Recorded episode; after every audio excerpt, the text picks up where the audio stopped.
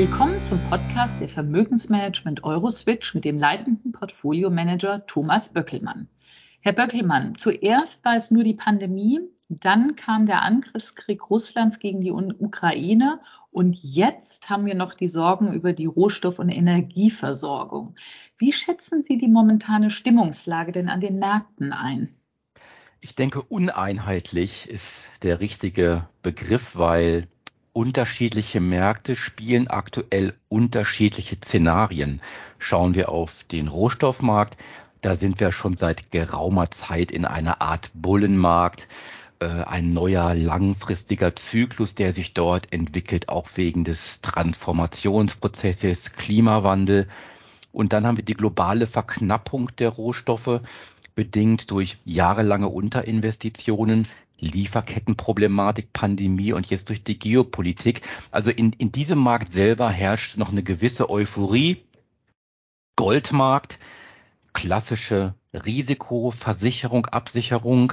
Auch dort ist ein Markt, der sehr optimistisch nach vorne schaut, auch äh, vor dem Hintergrund der Inflation. Aber der Markt hat natürlich das Damoklesschwert über sich, äh, Thema steigende Zinsen. Und wenn wir bei den Zinsen bleiben, Anleihenmärkte, das ist also erneut ein Schockjahr.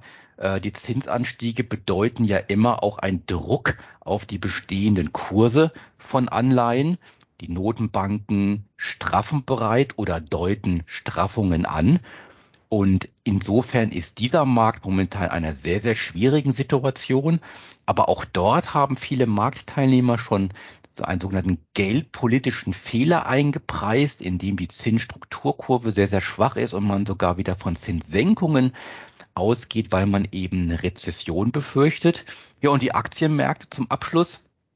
Da hatten wir eine Art postpandemische Party, äh, diese Eröffnungseuphorie, die reinkam, die wurde dann schnell wieder eingefangen durch, durch Zinserhöhungssorgen, die wir gehabt haben. Und jetzt sind wir in so einer Art tja, soll man das nennen, so ein, so ein Wechselspiel zwischen Szenario einerseits alles wird gut, Notenbanken, Regierungen werden schon irgendwie richten, Aktien eignen sich ja auch zum Inflationsschutz auf der anderen Seite dieses Bedrohungsszenario der Stagflation, äh, die immer über den Aktienmärkten schwebt. Also je nach Markt sehr, sehr unterschiedliche Szenarien und auch Stimmungen.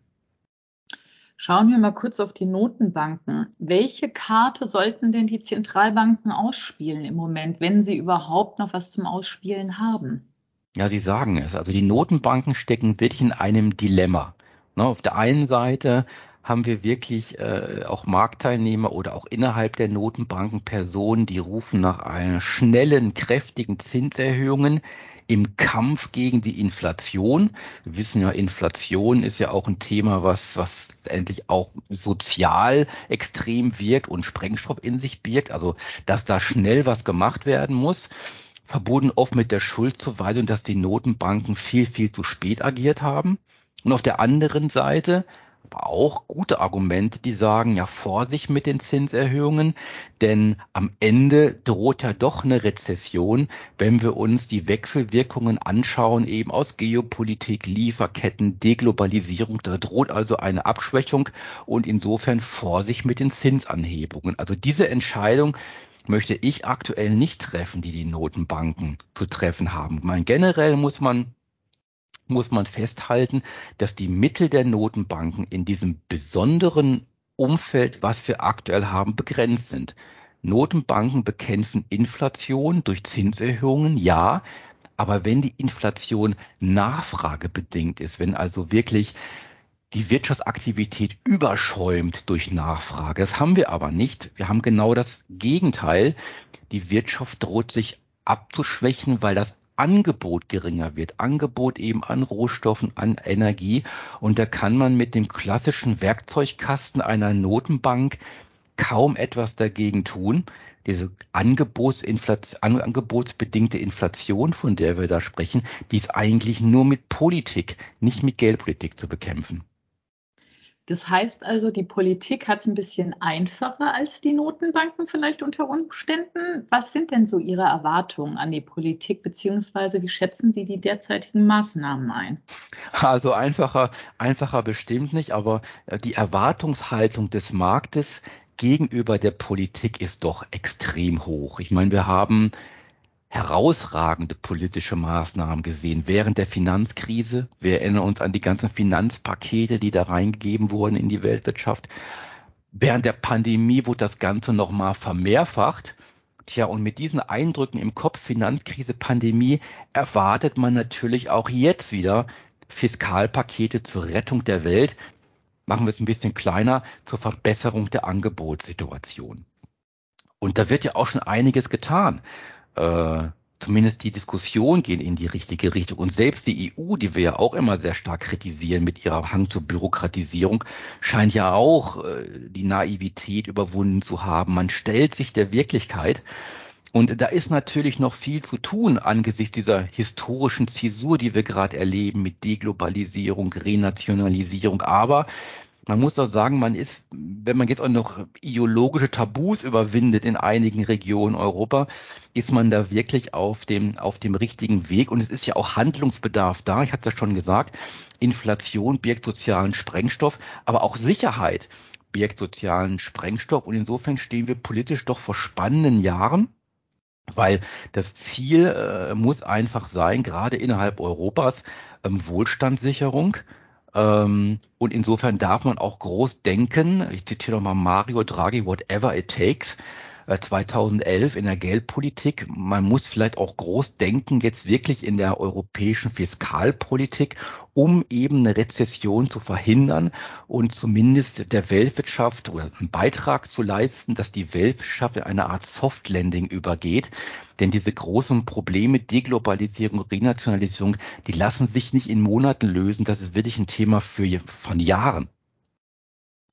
Würden Sie denn sagen, dass diese Gemengelage im Moment überhaupt einen optimistischen Ausblick auf die Märkte beziehungsweise vor allem auch die Aktienmärkte zulässt? Natürlich. Meine Aktien steigen langfristig immer. Da sagen wir mal, eigentlich immer.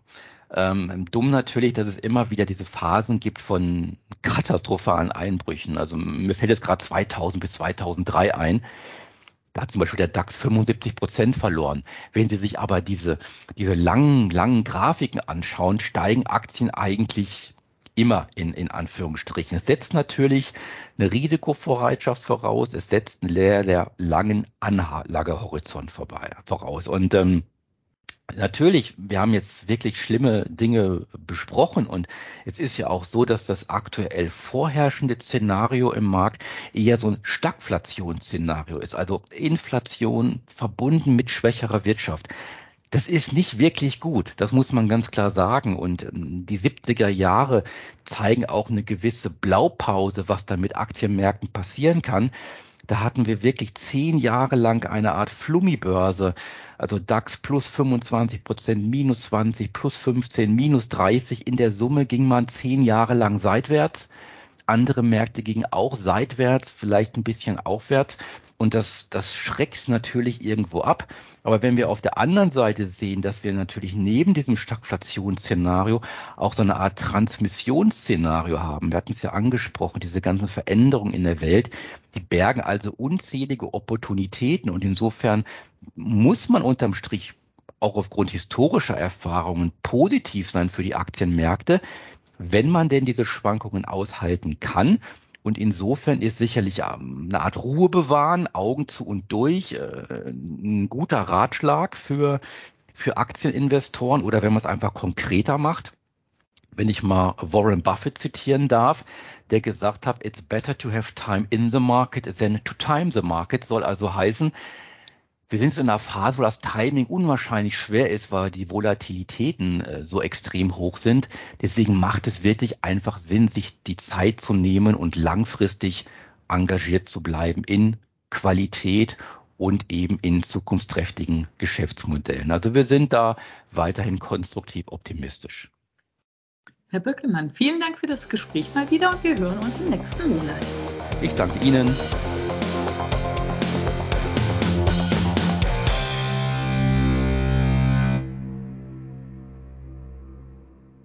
Rechtlicher Hinweis. Dies ist eine Werbemitteilung. Wertentwicklungen in der Vergangenheit sind keine Garantie für künftige Erträge. Der Podcast dient ausschließlich der unverbindlichen werblichen Information und stellt weder ein Angebot noch eine Beratung, Empfehlung oder Aufforderung zum Kauf oder Verkauf eines Wertpapiers, eines Finanzinstruments oder einer Finanzanlage dar. Der Podcast kann eine Anleger- und anlagegerechte Beratung durch einen Anlageberater vor dem Abschluss eines Wertpapiergeschäfts nicht ersetzen. Die enthaltenen Informationen stellen keinen Prospekt dar und sind nicht als Entscheidungsgrundlage für die Beurteilung einer hierin beschriebenen Anlagemöglichkeit gedacht. Den Chancen eines Finanzinstruments stehen stets auch die entsprechenden Risiken, wie zum Beispiel Kursschwankungen oder Ausfallrisiken gegenüber. Wertpapiere können im Wert steigen oder fallen. Potenziellen Anlegern wird daher empfohlen, sich vor einer Anlageentscheidung eingehend über die Wertpapiere und die damit verbundenen Risiken zu informieren. Das Urheber- bzw. Leistungsschutzrecht bleibt bei der Vermögensmanagement Euroswitch GmbH. Die Veränderung und Bearbeitung außerhalb der Grenzen des Urheberrechts in anderen elektronischen oder gedruckten Publikationen ist ohne ausdrückliche Zustimmung des Autors nicht gestattet. Verkaufsunterlagen und weitere Informationen zu in Bezug genommenen Wertpapieren können Sie in deutscher Sprache unter www.euroswitch.de abrufen. Alle Rechte vorbehalten.